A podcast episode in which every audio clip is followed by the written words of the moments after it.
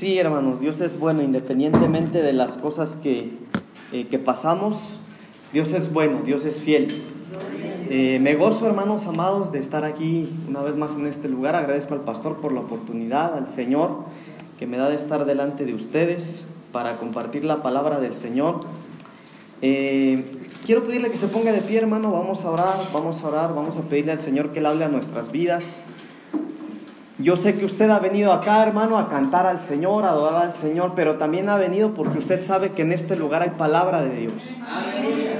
Y eso queremos, ¿verdad? Que el Señor nos envíe palabra, hermano. Yo quiero pedirle que usted eh, ore conmigo conscientemente, oremos conscientemente, pidámosle al Señor que Él nos hable, que Él envíe su palabra y que nos dé a nosotros un espíritu de revelación para entender lo que Él quiere hablar a nuestras vidas. Sí, cierre sus ojos, por favor. Papito, gracias te damos en esta tarde, Señor, te hemos cantado, te hemos adorado, Señor.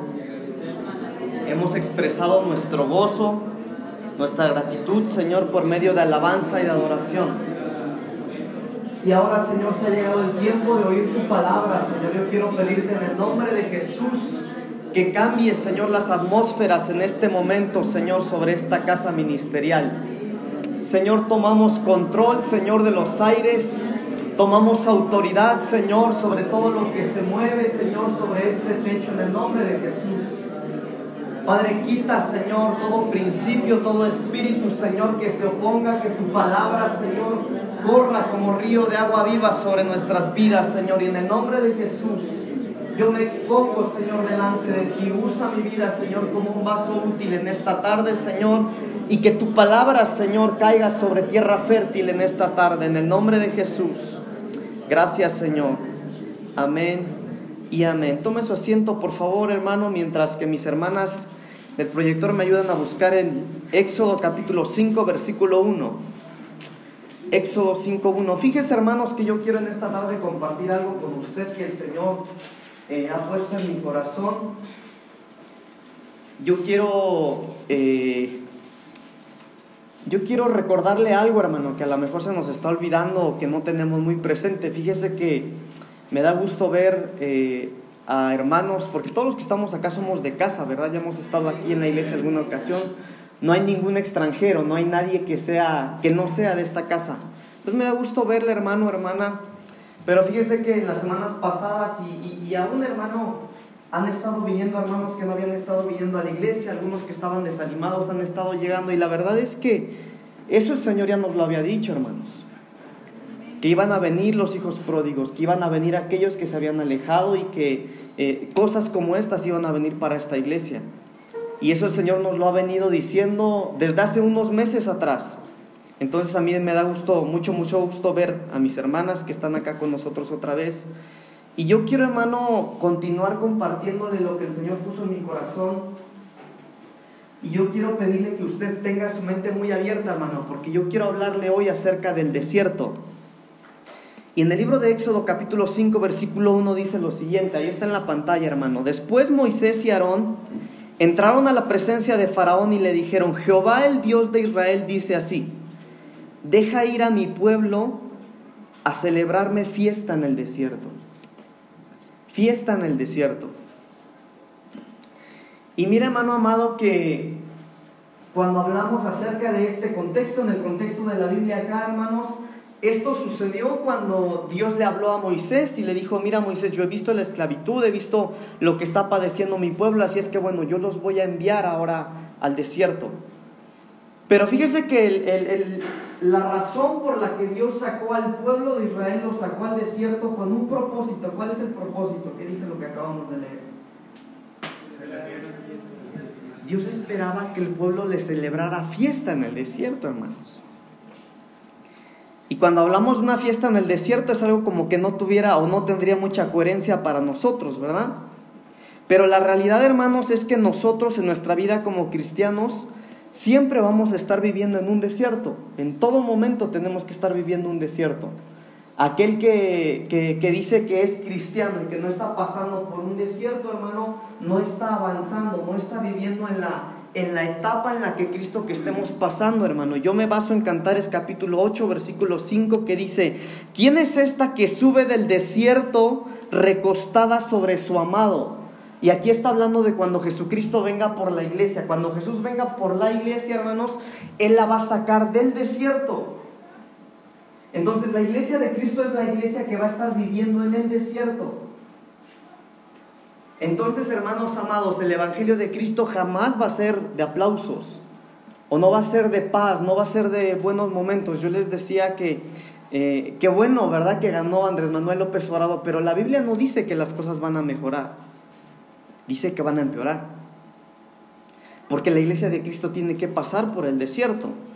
Y si hablamos del desierto, hermano, eh, las características de un desierto es que, bueno, en un desierto que hay, hay sed, hay sed hermano, es un, es un lugar árido, es un lugar seco, es un lugar en donde el clima es agresivo con nosotros, en donde hay riesgo de muerte. En un desierto, hermano, eh, es muy difícil que, la, que los árboles o que la vegetación tenga fruto, porque es un lugar muy árido. Pero la Biblia contradice esto, hermano. Fíjese que en la Biblia, hermanos amados, dice lo siguiente. En la Biblia la palabra desierto en hebreo significa midbar. Y esta palabra, hermano, en el original significa lugar para pastorear, lugar para hablar, lugar para prometer, para proteger, para anunciar y para proclamar. Entonces, hermanos amados, es por eso que Dios cuando quiso una fiesta o cuando quería tener una celebración con el pueblo, Dios no se los llevó, hermano. Mire, ellos estaban cómodos en Egipto, aunque eran esclavos. Ellos tenían un techo, ellos hacían sus cultos, ellos tenían sus convivios. A veces, hermano, cuando descansaban, ellos tenían comodidad. Pero Dios le dijo a Moisés, mira Moisés, vas con Faraón y le das una indicación, una nada más que deje salir a mi pueblo para que vaya al desierto y cuando ellos estén en el desierto me hagan fiesta. Porque el desierto para el Señor no es como nosotros lo vemos. Y sabe algo, hermano, que la realidad es que esto es bíblico también y, y, hemos dicho muchas veces que lo que viene en el Antiguo Testamento es sombra de lo que es el Nuevo Testamento. ¿En dónde habitaba antes la presencia de Dios, hermanos? En el tabernáculo, ¿verdad? ¿Cuál era la presencia de Dios en esos tiempos? El arca del pacto. Pero mire que una de las características, hermanos, del tabernáculo es que el tabernáculo era desarmable. El tabernáculo muchas veces, hermano, tuvieron que desarmarlo y destruirlo completamente para poder trasladarlo a otro lugar. Y esa es una de las características que nosotros ahora como templo del Espíritu Santo y de Cristo tenemos que tener que muchas veces el Señor nos va a tener que desarmar. ¿Y desarmarnos para qué? Para que el Señor nos pueda llevar a otro nivel. No es muy profundo lo que le estoy explicando, ¿verdad? Pero sabe algo, hermano, yo quiero pedirle al Señor que me ayude, porque esto que yo quiero compartir con ustedes es muy profundo también, aunque es muy fácil de entender. Fíjese que Así como el tabernáculo se tenía que desarmar a veces para que el pueblo de Israel pudiese mover, moverse e irse acercando, hermano, a la tierra prometida que era la tierra de Canaán, usted y yo, el Señor a veces nos tiene que desarmar con ciertas cosas para que usted y yo podamos acercarnos más a Él. Ustedes y yo a veces el Señor nos va a tener que desarmar con situaciones, con cosas que no planeamos, hermano, con, a lo mejor con cambio de, eh, escuela para los estudiantes, a lo mejor, hermano, eh, con situaciones que nos incomoden. ¿Por qué, hermano? Porque el Señor quiere cumplir su propósito en nosotros. Y así como se desarmaba el tabernáculo, Él tendrá que desarmarnos a nosotros también. Pero ¿cuáles son los propósitos o cuál es el propósito de Dios para llevar a su novia, a su iglesia al desierto? Vamos rápidamente, por favor, al libro de Oseas capítulo 2, versículos 14 al 20. Oseas capítulo 2 del 14 al 20. Mire lo que dice la palabra del Señor, hermanos. Oseas capítulo 2, versículo 14 al 20. Vamos a leerlo juntos, hermano. Dice, pero he aquí que yo la atraeré. Ya está en la pantalla, hermano. Si no lo he encontrado, ahí está. Pero he aquí dice que yo la atraeré. Número uno, yo la atraeré. ¿Qué es atraer, hermanos? Llamar. Llamar, ¿verdad? Número uno, yo la atraeré. Dos, y la llevaré al desierto Pero mire lo que va a pasar cuando la lleva al desierto. Y hablaré a su corazón. Y le daré sus viñas desde allí y el valle de Acor por puerta de esperanza. Y ahí, ya me movieron la pantalla, ¿qué dice? Y ahí, ¿qué dice? ¿Y ahí qué? Y ahí cantará como en los tiempos de su juventud y como en el día de su subida de la tierra de Egipto. Ahora déjeme explicar un poquito este versículo, hermano. Mire, yo quiero que vayamos acá por pasos. Número uno, Dios nos tiene que llevar al desierto. Si tú eres la iglesia de Jesucristo, Dios tiene que llevarte al desierto. Hermano, pero que yo no quiero ir al desierto. Bueno, entonces si no quieres ir al desierto, no podrías formar parte de la iglesia de Jesucristo. Porque la Biblia dice, lo acabamos de leer, que cuando Él venga por su iglesia dice que la va a sacar del desierto. Pues tenemos que vivir en el desierto o estar en desiertos. Pero ¿cuál es el propósito de Dios de que lleve a la iglesia al desierto? Dice, pero, pero he aquí que yo la atraeré. Y aquí está hablando, hermano, de cuando no éramos hijos de Dios, sino solamente creación de Él. Porque todos los que están acá en el planeta Tierra son creación de Él, pero no todos son hijos. Pregunta, hermano, ¿usted es hijo? Entonces el Señor ya lo atrajo. ¿Cómo? ¿Cómo puedo yo saber, Pablito, si soy hijo o no de Dios? Bueno, hermano, ¿ya aceptó, ¿ya aceptó usted a Cristo en su corazón? Si hay alguien aquí que no ha aceptado a Cristo en su corazón, hoy puede ser ese día. Tú puedes aceptar a Cristo en tu corazón y vas a ser, vas a pasar a ser hijo y no solo creación de Él. Entonces, hermano, número uno dice, pero aquí yo la atraeré. A usted el Señor ya lo atrajo. Usted ya está acá. Pero número dos dice, y la llevaré al desierto. Entonces, la primera etapa de la iglesia de Jesucristo es que el Señor la tiene que llevar al desierto. Yo compartí con los muchachos hace ratito y le decía que la faceta del cristiano son cinco pasos y está en el Pentateuco. Génesis, Éxodo, Levítico, Números y Deuteronomio. Génesis es principio, hermano, porque ahí empieza todo. Éxodo es salida, porque ahí el Señor nos saca del mundo y nos mete a su, a su mundo, nos mete a vivir como hijos de Él. Levítico, ¿qué es? Tocante a los levitas, todo el sacerdocio, el Señor nos empieza a dar nuevas leyes y nuevas reglas. El Señor nos empieza a enseñar cómo vivir. Levítico, números, nos empieza a hablar de lo que tiene para nosotros nos empieza a presentar lo que Él nos quiere dar. Y Deuteronomio, hermano, pruebas. Pero entonces, hermano, dice, la llevaré al desierto y número uno, hablaré a su corazón. Y cuando la Biblia se refiere a hablaré a su corazón, es que el Señor te va a enamorar en el desierto.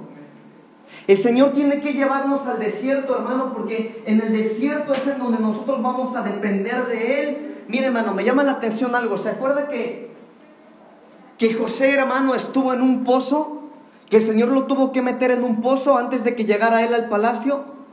¿Sabe por qué, hermano? Porque José no podía gritar ni de este lado, ni de aquel, ni de aquel, ni de aquel. Su salida era solo hacia arriba. Entonces al Señor a veces nos tiene que llevar al desierto, hermano, porque en el desierto nos va a hablar al corazón. A veces, hermano, nosotros como seres humanos hemos rechazado tanto, tanto, tanto al Señor, hermano, que cuando estamos más apretados nos acordamos del Señor. Y a veces el desierto es el método que Él usa para enamorarnos y para hablar a nuestro corazón. Cuando dice, le voy a hablar al corazón, se refiere a que Él quiere intimidad, tener intimidad contigo. Número dos, sigue diciendo, después de que yo le, le hable al corazón, le daré sus viñas desde ahí. ¿Sabe usted qué es una viña, hermano? ¿Saben qué es una viña? Una viña es un terreno, un terreno donde se siembran vides. ¿Y sabe usted qué es una vid? ¿Qué es una vid? ¿Un árbol de qué? De uva, para hacer vino. Y el simbolismo del vino es el gozo. Entonces, hermanos amados, lo que dice la palabra acá es, no solamente la voy a enamorar y le voy a hablar al corazón, sino que ahí yo le voy a entregar lo necesario para que esa angustia que está pasando en el desierto, para que esa dificultad que está viviendo en el desierto se convierta en gozo. Y no solamente eso. Después sigue diciendo la palabra de Dios. Y el valle de Acor será una puerta de esperanza. Yo les daré el valle de Acor como puerta de esperanza. Acor es el lugar en donde mataron a un hombre con toda su familia, hermanos. ¿Algunos se acuerdan del nombre de este hombre? Acab, si no me equivoco. ¿Por qué lo mataron con toda su familia en Acor? Porque este hombre, hermanos, cuando Dios envió al pueblo a conquistar Jericó, este hombre se trajo parte del, botín que, había, que tenían que haber deshecho allá en Jericó y se lo trajo. Y por haber desobedecido a Jehová, tuvieron que llevárselo al valle de Acor y matarlo a él y a toda su familia. Pero acá, hermano, dice la Biblia, yo también me la voy a llevar al desierto y en el desierto yo le voy a entregar el valle de Acor a él o a ella como esperanza. A veces el Señor nos va a llevar al desierto. Pero en el desierto, hermano, aquello que te cuesta y que sería causa para tu pecado, para tu muerte espiritual, tú vas a hallar esperanza en todo eso. Después, hermanos amados, aparte de lo del valle de Acor, dice, y ahí cantará como en los tiempos de su juventud. Cuando la Biblia habla que tú volverás a cantar como en los tiempos de tu juventud, hermano amado, está hablando que muchas veces en el desierto será cuando el Señor nos vuelva a nuestro primer amor. ¿No será, hermano, que ahora estamos en el desierto, que estamos desanimados porque dejamos de cantar como cantábamos? Que dejamos de adorar como adorábamos, que dejamos de amar al Señor como lo amábamos, o que dejamos de hacer lo que hacíamos. Pero en el desierto también, hermano, dice el Señor, que ahí te va a volver a los cantos de tu juventud. Y no solamente eso. Y como en el día de su subida de la tierra de Egipto, te va a dar libertad de la esclavitud. Podríamos seguir, hermano, apenas vamos en un versículo, pero no le voy a predicar de eso. Apenas le estoy dando fundamentos. Entonces, hermanos amados, si la iglesia de Jesucristo tiene que entrar al desierto, déjenme agarrar un ejemplo. Antes, hermanos amados, cuando el pueblo de Dios estaba cautivo y lo sacó para conquistar la tierra de Canaán, los mandó 40 años al desierto. 40 años. Yo creo, hermanos, que 40 años es mucho tiempo. Pero en esos 40 años ellos estuvieron en siete desiertos y ahorita los vamos a estudiar. Ahora, siete desiertos, hermano. En gematría bíblica el número siete significa, ¿qué significa, hermano? A ver. Perfección. Entonces, hermanos amados, el desierto está ligado a la perfección. Es necesario que usted y yo como cristianos entremos al desierto porque es ahí en donde Dios nos va a perfeccionar. Si usted y yo, hermano, tenemos áreas en las que flaqueamos, en las que somos débiles, eh, hermano, o mire, pastor, yo soy bueno en esto, soy bueno en esto, busco al Señor, oro con todo mi corazón, pero tengo áreas en las que no puedo. Entonces el Señor nos va a llevar al desierto para ser perfeccionados. Entonces, hermanos amados, ¿por qué tenemos que ser perfeccionados? Para llegar a la estatura del varón perfecto, que es quién? Jesucristo. Y cuando estemos a su estatura, entonces podremos casarnos con Él. Entonces podremos ser la novia de Cristo. Por eso es que Jesucristo va a venir por la novia en el desierto. Entonces, hermanos amados, siete desiertos. Voy a ir un poquito rápido porque necesito avanzar. Desierto número uno está en Éxodo capítulo 13, versículo 18. Le voy a pedir a mis hermanas que me ayuden porque vamos a ver versículos y si no los encuentra usted, hermano, los vamos a leer en la pantalla. Éxodo capítulo 13, versículo 18. Dice la palabra de Dios. Mas hizo Dios que el pueblo rodease por el camino del desierto del Mar Rojo. Escuche, del Mar Rojo. Y subieron los hijos de Israel de Egipto armados. Ahí está en la pantalla, hermano. Primer desierto. Desierto del Mar Rojo. Pero mire acá, hermano, lo que dice la palabra de Dios. Mas hizo Dios que el pueblo rodease. Rodease, hermano. Pregunta, ¿qué rodear, hermanos? Ayúdenme, ¿qué rodear? Es hacer una curva, ¿verdad? No es ir directo, sino rodear. Ahora, ¿por qué, hermano? ¿Por qué el Señor pudiendo eh, enviar a este su pueblo que fueran directo, ¿por qué Dios tuvo que hacer que el pueblo de, de Israel rodeara, hermano, para poder llegar al desierto del Mar Rojo. Se lo voy a explicar. Y la razón, hermano, por la cual Dios tuvo que enviar al pueblo a rodear para llegar al Mar Rojo es porque si ellos iban directos iban a encontrar con los filisteos. Y ellos venían saliendo de la cautividad. Es decir, hermano, Dios dijo, bueno, estos estaban cómodos allá aunque eran esclavos. Tenían donde dormir, tenían que comer, tenían a su, a su, familia cómoda, tenían su ganado y ahora están en el desierto. Y si yo los envío por acá derecho, se van a encontrar con los filisteos y van a decir, no, mejor nos regresamos a Egipto, acá nos van a matar.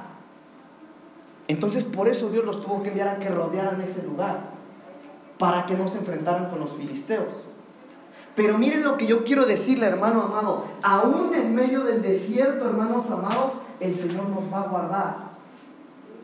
Y puede, hermano amado, que en medio del desierto tú digas, híjole, es que ya llevo mucho tiempo y me está costando un montón. Sí, hermano, porque a lo mejor tú tienes que rodear, porque si te vas derecho o porque si quieres llegar pronto y que el, el desierto se acabe temprano, hermano, puede que tú mueras. Entonces Dios tuvo que enviar a estos que rodearan el desierto para llegar, hermanos amados, al desierto del Mar Rojo. Ahora mire, el Mar Rojo significa mar de juncos. Mar de juncos. Y sabe algo, hermanos amados. Cuando Dios nos mete al desierto no es para que muramos. No es para que muramos. Dios no va a dejar que tú te mueras en el desierto en el que te va a meter. Pero mire hermano, el diablo querrá encerrarnos en el desierto. Éxodo capítulo 14, versículo 3, dice la palabra de Dios. Éxodo 14, 3. Porque Faraón dirá de los hijos de Israel, encerrados están en la tierra. El desierto los ha encerrado. En medio del desierto, hermano amado, hermana amada, en medio del desierto, el diablo va a poner mentalidad en ti. No, de esta no voy a salir. No sé si, va, si voy a lograr lo que me propuse. No sé si mis hijos van a conocer del Señor. No sé si mi esposo va a poder llegar a la iglesia algún día. Entonces, en medio del desierto, hermano, el diablo siempre va a poner pensamientos así. El diablo te va a querer hacer creer que no hay manera de que tú salgas victorioso. Y no solo eso, el diablo, hermano amado, va a hacer visibles cosas que tú veas para que tú creas que no vas a ser victorioso, hermano. Mire, le voy a poner un ejemplo. ¿Usted cree que era fácil para el pueblo de Israel confiar en el desierto sabiendo o viendo, hermano? Mire, imagínese la escena. Acá está Moisés y nosotros somos el pueblo de Israel, ¿verdad? ¿Usted cree que habría paz en el pueblo cuando ve la polvazón que se levanta? ¿Y qué es ese polvo? ¿Qué es allá? Ah, es el ejército de Faraón que viene a matarnos.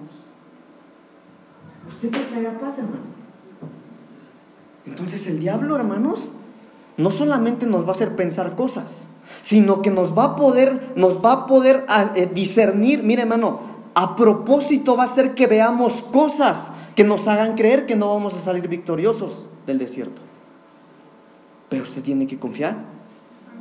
Mire la indicación de Moisés. Éxodo capítulo 14, versículos 13 y 14.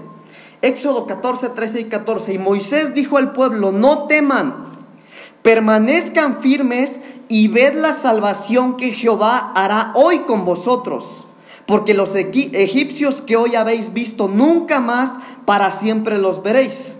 Versículo 14 dice, Jehová peleará por vosotros y vosotros estaréis tranquilos. Por eso le digo yo, hermano, si usted está atravesando hoy un desierto, puede que usted vea que no va a salir, pero escuche esto, va a salir. Porque Jehová peleará por vosotros. Pero mire la indicación de Moisés. Moisés dijo al pueblo, no teman, permanezcan firmes y ved la salvación. Dos cosas, permanezcan firmes y vean la salvación, no huyan. Aunque tú veas que allá viene el carruaje de Faraón, no huyas, permanece firme. Y número dos, y ved la salvación, salvación.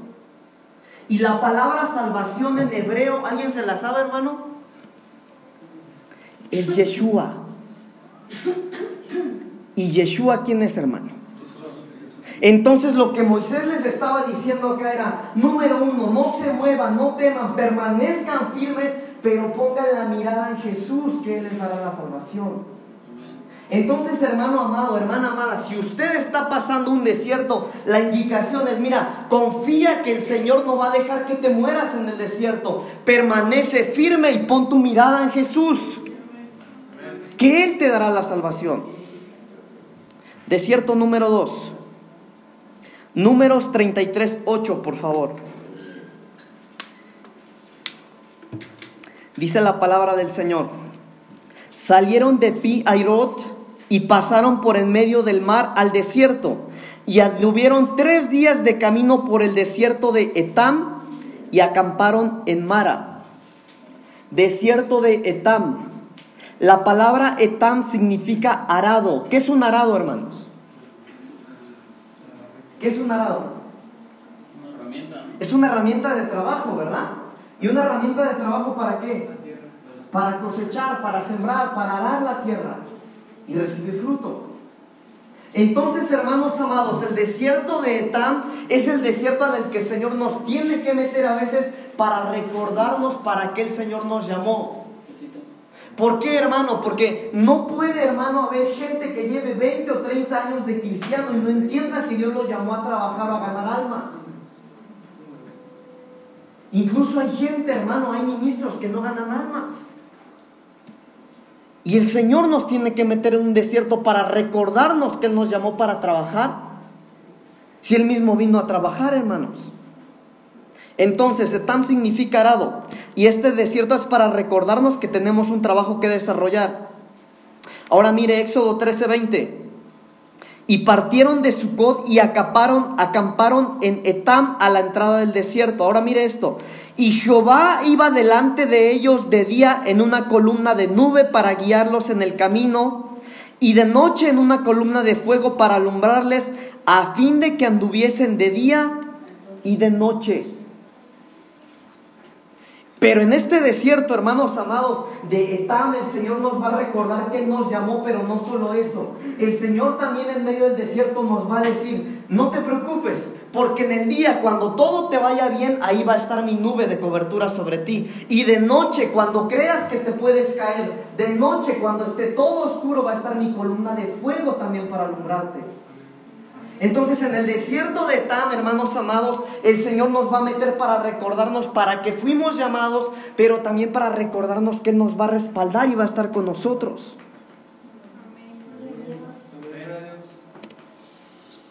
Guianza e iluminación. Porque la nube era para guiar y la columna de fuego era para iluminar.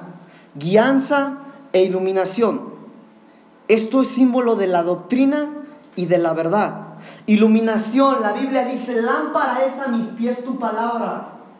¿Cómo quieres tú, hermano amado, que el Señor te ilumine para, para tu ministerio, para que el Señor te use, si tú no abres la Biblia, hermano? El Señor nos va a iluminar en nuestro ministerio, hermano, porque con la Biblia, porque dice, lámpara es a mis pies tu palabra.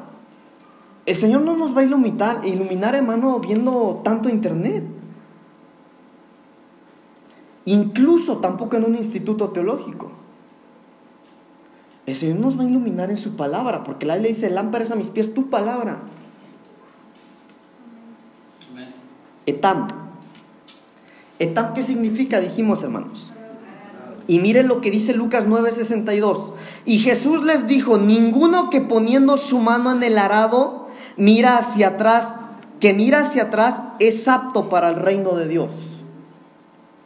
Entonces, hermano amado, joven, señorita, hermano, si usted ha sido llamado por Dios, usted no puede dejar el arado. Ninguno que fue llamado por Dios puede decir, bueno, el Señor ya me dijo que ya no le voy a servir. No, jamás, hermano. Si a usted lo llamó a servir el Señor, sirvamos entonces. ¿Puede decir amén? amén. Sirvamos entonces, hermanos. Sirvamos.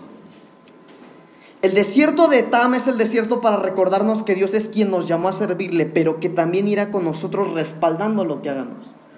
No hay nada más impresionante, hermanos amados, que un siervo respaldado por su Dios. Nada. Pero hay nada más, no hay nada más peor que alguien que se dice ser siervo de Dios y Dios no lo respalde. Ahí está Sansón. Sansón no se dio cuenta cuando perdió, hermanos amados, cuando Jehová se alejó de él y queriendo hacer lo que hacía no pudo hacerlo. Saúl dice la Biblia que no se dio cuenta que Jehová se había apartado de él. Pero bendito Dios que nos tenga que meter al desierto de Tan para recordarnos que nos llamó y que Él va a respaldar lo que hagamos. Desierto número 3, desierto de Shur. Éxodo capítulo 15, versículos 22 al 26. Hermanos, voy a ir un poquito rápido porque quiero ministrar esta palabra que estoy compartiendo con usted. Éxodo 15, 22, 26. Dice la palabra del Señor. E hizo Moisés que, de, que partiese Israel del mar rojo y salieron al desierto de Shur y estuvieron tres días por el desierto sin hallar agua. Esto está tremendo, hermano. Hizo Moisés que partiesen de Israel del Mar Rojo y salieron al desierto de Shur y anduvieron tres días por el desierto sin hallar agua. El desierto de Shur significa amargura. Porque en este desierto, hermano, en este desierto de Shur, si tú te metes o si el Señor te mete en este desierto, tú te vas a dar cuenta que va a haber amargura en tu corazón. Y amargura, ¿por qué, hermano? Porque cuando el Señor los envió a esta parte, mire, ahorita se lo voy a explicar, pero mire, amargura. ¿Qué es la amargura, hermanos? Ayúdenme, ¿qué es la amargura? Mire, hablemos de, de una persona con amargura. ¿Cómo es una persona con amargura, hermano? ¿Qué amargada es? ¿Qué amargado es? ¿Cómo es, hermano? Enojón. Poca paciencia. Poca paciencia. ¿Cómo? Infeliz, hermanos. Mal humor. De todo se enoja. No me están describiendo, ¿verdad, hermanos? Dios mío, ayúdame, por favor, porque... Pero mira, el desierto de Shur nos ministra amargura y dice Hebreos 12:15, mirad bien, no sea que alguno deje de alcanzar la gracia de Dios, que brotando alguna raíz de amargura os estorbe y por ella muchos sean contaminados. Entonces mire esto impresionante, hermano. No sea que alguno deje de alcanzar la gracia de Dios. Entonces la gracia de Dios puede dejar de alcanzarse. No sea que alguno deje de alcanzar la gracia de Dios, que brotando alguna raíz de amargura os estorbe y por ella muchos, muchos sean contaminados. Amargura. Dice la Biblia que en esta parte del desierto, hermano, lo acabamos de leer, llevaban tres días sin agua. Imagínese usted un pueblo en medio del desierto, caminando, mujeres, niños, animales, carruajes, hermano, cargando todas sus, cosas llevaban tres días sin agua. Pero dice la Biblia, hermano, que cuando llegaron a, esta parte, hermanos amados, mire, Éxodo 15, 25 y 26, ahí está. Y Moisés clamó a Jehová y Jehová le mostró un árbol y lo echó en las aguas y las aguas se endulzaron y ahí les dio los estatutos y ordenanzas y ahí los probó. ¿De qué está hablando acá, hermanos amados? Mire,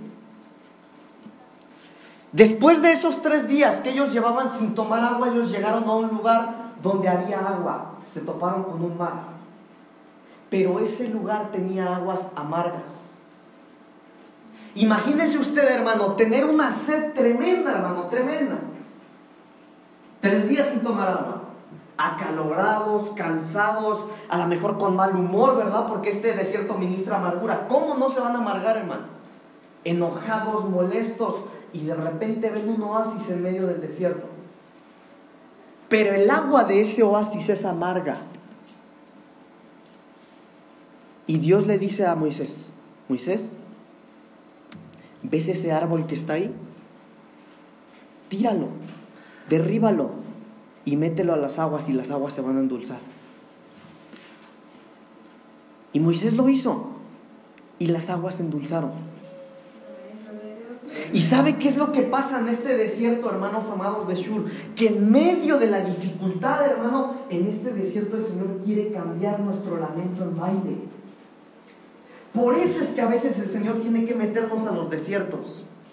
Por eso es que a veces, hermanos amados, el Señor tiene que meternos en pruebas difíciles, en enfermedades, en dificultades, en problemas, en necesidades, en angustias, porque quiere mostrarnos su dulzura en medio de la amargura. A lo mejor, hermano, vamos a salir hoy acá de la iglesia diciéndole al Señor que nos meta en el desierto. Porque qué bueno que el Señor nos meta en un desierto como este, hermano en el que todo puede ser amargo, pero el Señor nos va a mostrar su dulzura en medio de la amargura. El propósito de Dios en este desierto es mostrarte lo dulce que es. Mire lo interesante, la Biblia narra una historia que dice que Sansón peleó con un león y lo mató. Y después Sansón regresó, hermano, mucho, mucho tiempo después. Y cuando encontró el cadáver de ese león que él había matado, ¿se acuerdan qué encontró dentro del león? Miel dulzura en medio de la amargura. Entonces a veces el Señor nos tiene que meter en los desiertos para que tú puedas ver su gloria. Entonces, hermanos amados, pero también dejo instrucciones. Éxodo 15, 25 y 26. Y Moisés clamó a Jehová y Jehová le mostró un árbol y lo echó en las aguas y las aguas se endulzaron. Escuche, allí les dio estatutos y ordenanzas y ahí los probó. Y dijo, si oyeres atentamente la voz de Jehová tu Dios e hicieres lo recto delante de sus ojos y dieres oído a sus mandamientos y guardares todos sus estatutos, ninguna enfermedad de las que envía a los egipcios te enviaré a ti, porque yo soy Jehová tu sanador. Entonces la pregunta acá es cómo vamos a responder en los desiertos. Porque mira algo interesante, hermano. Cuando estamos en dificultades, todos prometemos y un montón de cosas, hermano. Cuando estamos pasando momentos difíciles, no, Dios, yo te prometo que voy a ir a la iglesia, que voy a orar, que ya no te voy a fallar, que yo te voy a buscar. Y prometemos, hermanos.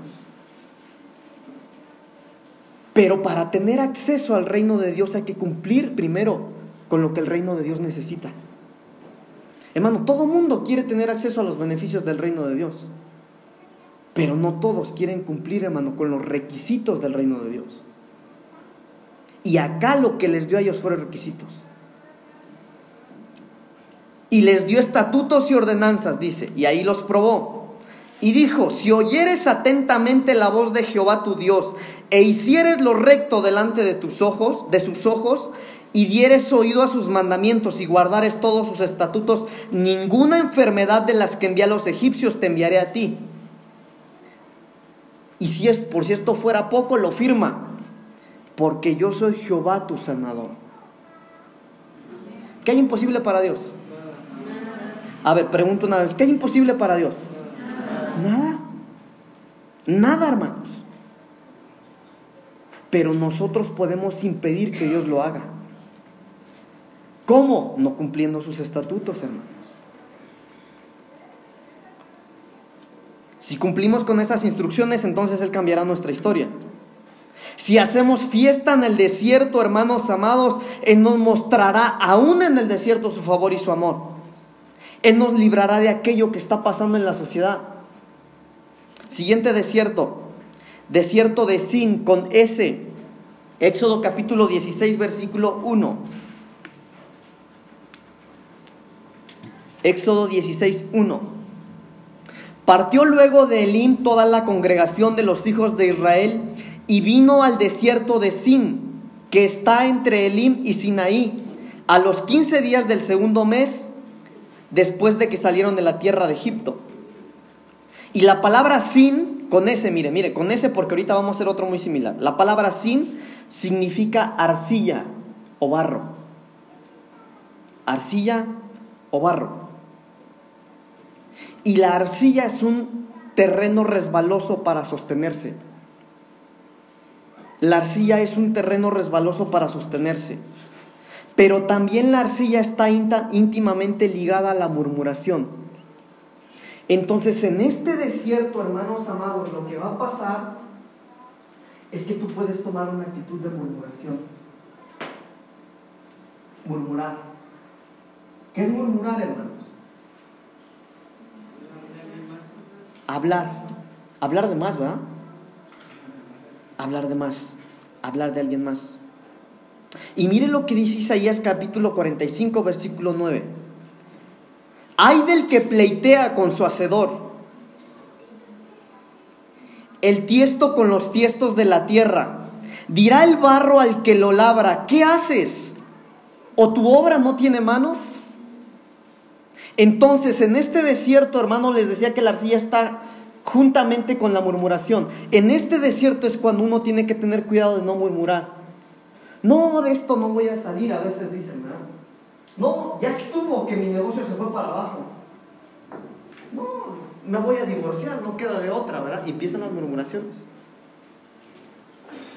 Hermano, ¿no será que usted está en medio de este desierto y ya empezó a murmurar? ¿No será que habrá alguien hoy acá que ya está murmurando en medio del desierto? ¿No será alguien acá que ya está diciendo, no, es que yo veo que mis hijos en lugar de que se acerquen a Dios, más se alejan, nada, pecando más que nunca? Mi esposo en lugar de que mejoren, peora. Y empieza la murmuración, hermanos. La pregunta aquí es qué actitud estás tomando tú en medio de este desierto. Porque en este desierto, en el desierto de Sin, empieza la murmuración.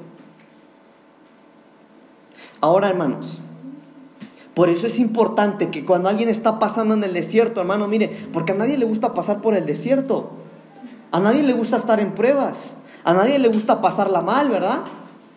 Pero por eso es importante, hermano, tener una relación con Dios. Porque por muy desanimado que te sientas, hermano, por muy mal que nos sintamos, uno puede pedirle al Señor que no nos deje murmurar contra Él. Y mientras más los buscamos, el Señor va a cerrar nuestra boca cuando venga la murmuración. Versículo 5, perdón, desierto 5, Éxodo capítulo 19, versículo 1. Desierto de Sinaí. Desierto de Sinaí. Ya van a dar las tres, hermanos, me voy a apurar. En el mes tercero de la salida de los hijos de Israel de la tierra de Egipto, en el mismo día llegaron al desierto de Sinaí. ¿Qué fue lo que pasó en el desierto de Sinaí? Cuando ellos llegaron, hermanos amados, al desierto de, de Sinaí, Dios les dio promesas. Escúcheme bien.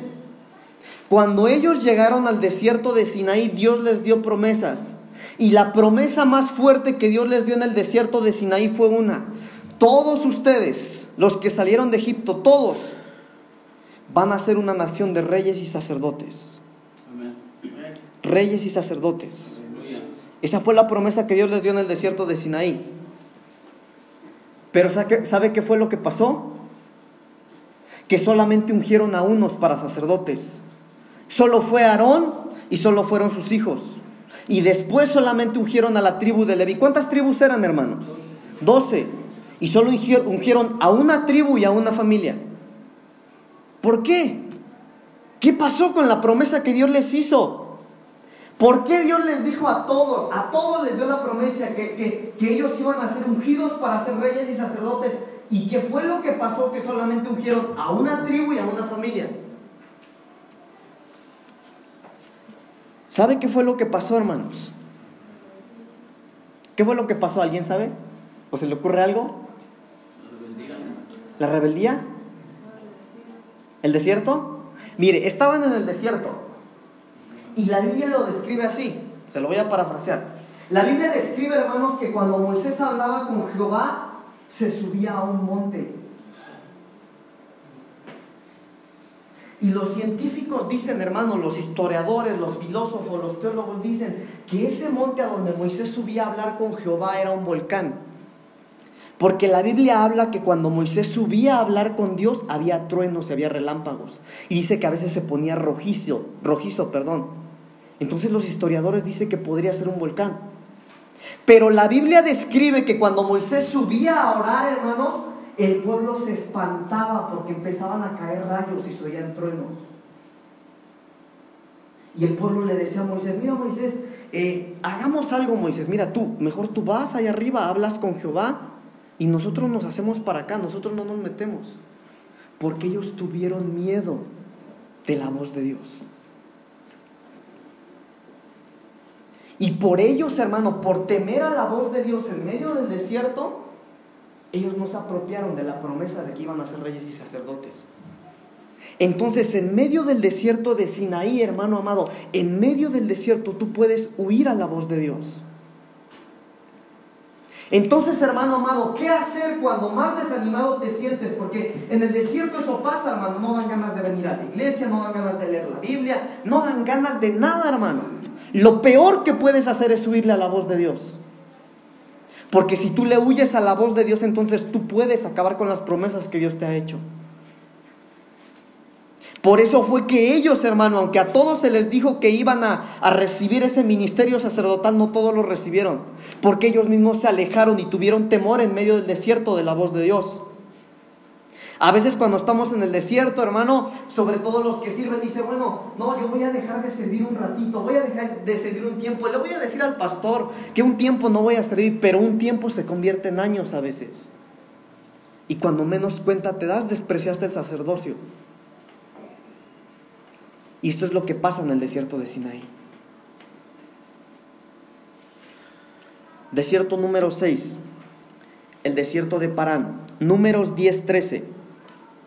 Quiero pedirle a mi hermano Eric que suba por favor, que me ayude. Vamos a terminar con una oración. Y mientras yo le comento estos versículos, hermano, vamos a preparar nuestro corazón. Números capítulo 10, versículo 13. Lo que sucedió acá, hermano, es que en medio del desierto Moisés agarra y envía 12 espías a la tierra de Canaán y les dice, bueno, miren, vamos, estamos casi por llegar a la tierra de Canaán. Y agarró uno de cada tribu, hermanos. Eran 12 tribus. Se agarró una persona de cada tribu y los envió a la tierra de Canaán como espías. Y cuando regresaron los espías le dijeron a Moisés, ¿sabes qué, Moisés? Nosotros creíamos, creíamos que era una tierra fácil de poseer, pero no es así. En aquella tierra no hay tiendas de campaña, hay fortalezas. En aquella tierra no solo hay hombres de guerra, hay gigantes. Entonces, en medio del desierto de Parán, hermanos, empieza la incredulidad. En medio del desierto de Parán empieza la incredulidad. Y cuando llega la incredulidad en medio del desierto, por mucho que tú sepas de Biblia, por mucho que te han hablado de Dios, tú dices, bueno, es que la verdad no sé si quiero buscar a Dios, no sé si se va a cumplir lo que me dice mi abuelita o mi abuelito, no sé si es verdad todo lo que me dicen los hermanos, no sé si lo que el pastor predique se va a cumplir. Y empieza a llegar la incredulidad. En el desierto de Parán es en uno empieza a dudar. Es que yo llevo mucho tiempo orando por mis hijos, pero no sé si mis hijos realmente algún día los voy a ver en los pies del Señor. Dios a mí me dijo que va a hacer algo conmigo, pero no sé si se va a dar.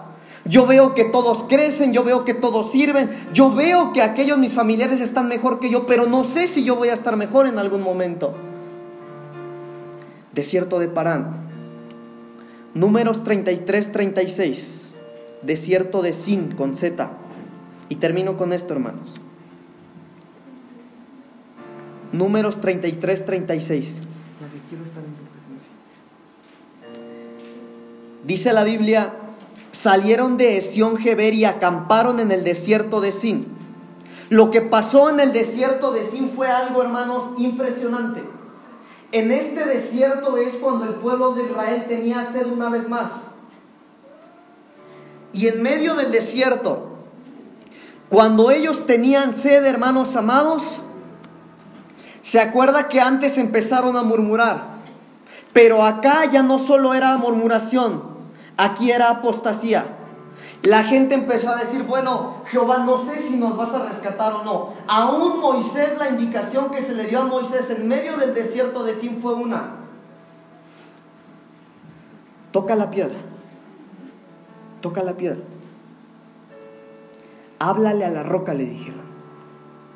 Solo háblale a la roca. Y si tú le hablas a la roca, de la roca va a fluir agua para el pueblo. Cierre sus ojos, hermanos, por favor. Cierre sus ojos. Antes de que oremos, antes de que ministremos esta palabra, la indicación acá para Moisés fue una, Moisés, el pueblo tiene sed y el pueblo ya está enojado, el pueblo está molesto. Pero en medio del desierto de Sin, la indicación para Moisés fue una, Moisés, háblale a la roca, y la roca es Cristo. Háblale a la roca. Pero Moisés estaba harto. Y Moisés estaba tan trastornado en su mente que no le habló a la roca.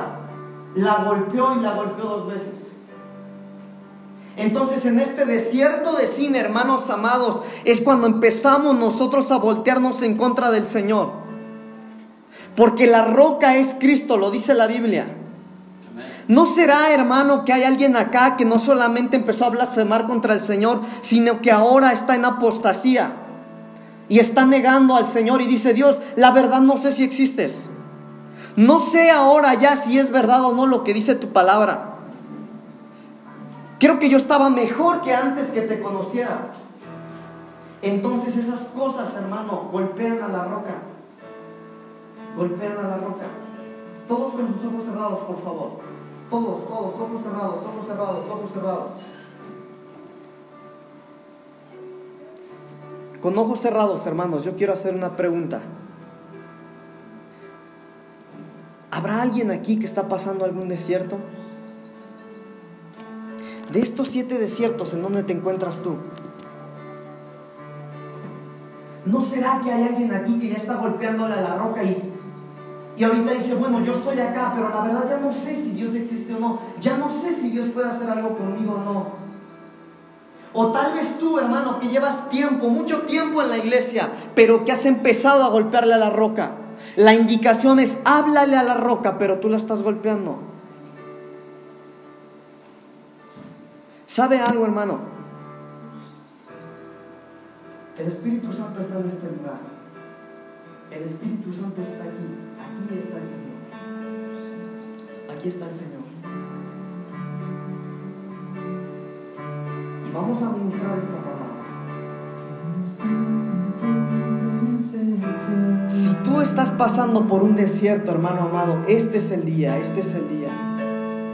Ahí está el Espíritu Santo moviéndose, ahí está, ahí está, ahí está.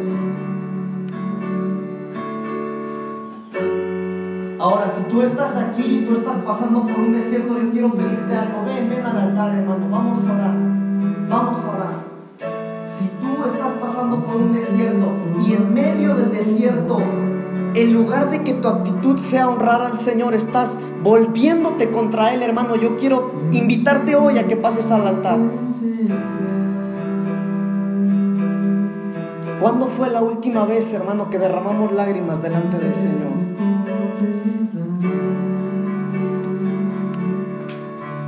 Antes de orar, hermanos, antes de orar, si tú estás aquí, ven, hermano, ven al altar.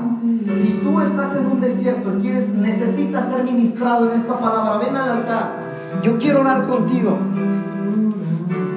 Señor, estamos en tu presencia en esta tarde, mi Señor. Aquí estamos, Señor, en esta tarde delante de ti.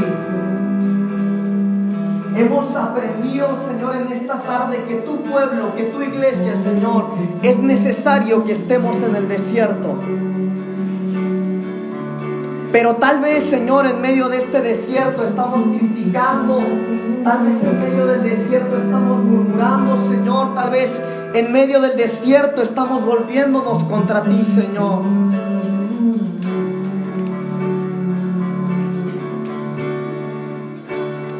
Mira, Señor, a tu pueblo que viene al altar en esta tarde, Señor. Mira, Señor, a tu pueblo que viene al altar en esta tarde, Señor.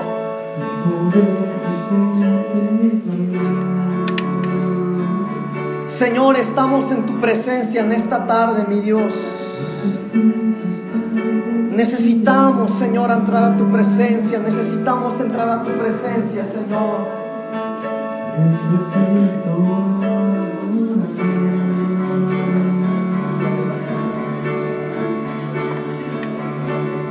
entrar en tu presencia.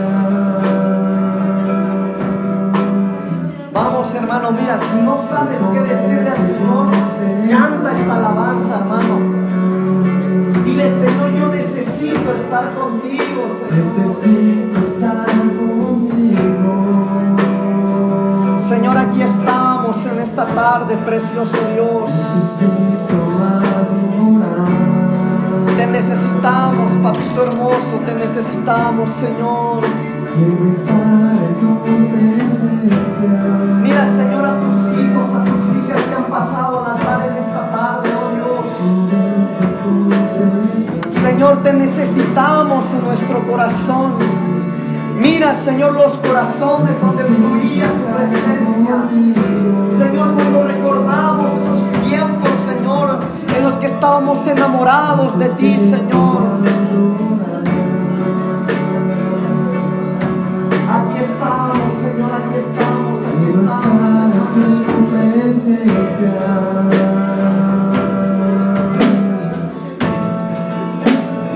Mira, Señor, el clamor de tu pueblo. Mira, Señor, la oración de tu iglesia en esta tarde.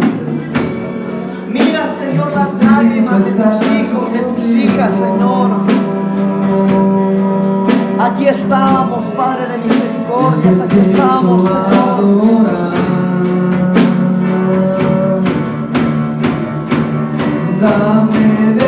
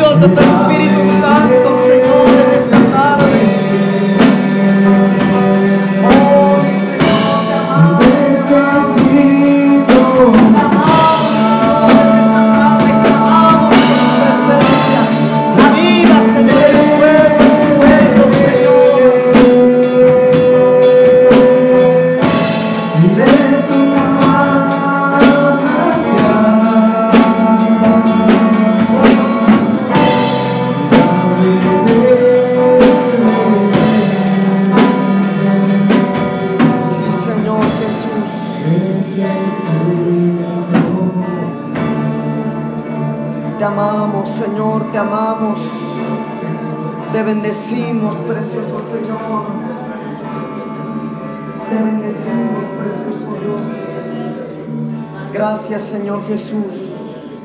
Gracias, maravilloso Señor, te damos por tu presencia en este lugar. Gracias te damos, precioso Dios. Gracias, Señor. Gracias, Señor. Puede pasar a su lugar, hermano, hermana.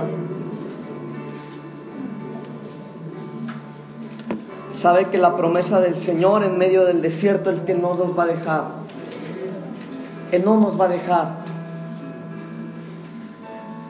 No importa, hermano, hermana, cuán difícil sea tu proceso en medio del desierto, Él no nos va a dejar. Él va a estar ahí, hermano, como estuvo con el pueblo de Israel en Egipto. Él va a ser la columna de fuego que te alumbra en medio de la oscuridad. Él va a ser la nube de gloria, hermano, que traiga guianza a nosotros. Pero tenemos que quitar, hermanos, tenemos que quitar de nuestra boca, hermanos amados, esas malas palabras. Tenemos que quitar la murmuración de nosotros. Tenemos que dejar de hablar, hermanos, sin fe. Tenemos que proclamar las cosas como si fueran. Tenemos que quitar, hermano, todo pensamiento de murmuración. Si usted cree, hermano, si usted tiene la certeza de que Dios pelea en nuestras batallas, que Él está con nosotros en los desiertos, quitemos toda murmuración de nuestra lengua. No importa, hermano amado, hermana amada, cuán difícil sea el, proceso del desierto, Él está con nosotros. Él está con nosotros. Y si alguno, hermano, ha hecho promesas de buscarlo con todo su corazón, hagámoslo. Mire, hermano amado, el Señor nos ha dicho en esta congregación que usted vendría, que usted estaría acá y que lo que viene es bueno. Por eso, hermano, tenemos que proclamar lo bueno de Dios y tenemos que creer en eso que viene del Señor.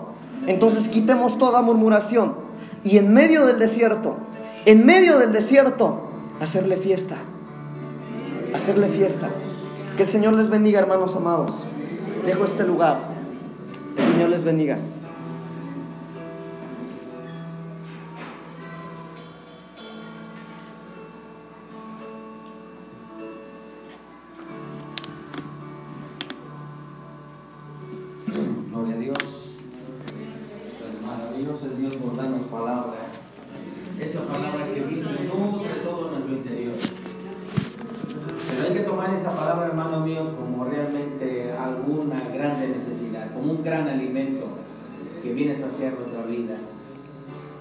Dice el apóstol Santiago que seamos así como somos oidores, que seamos también hacedores de ella.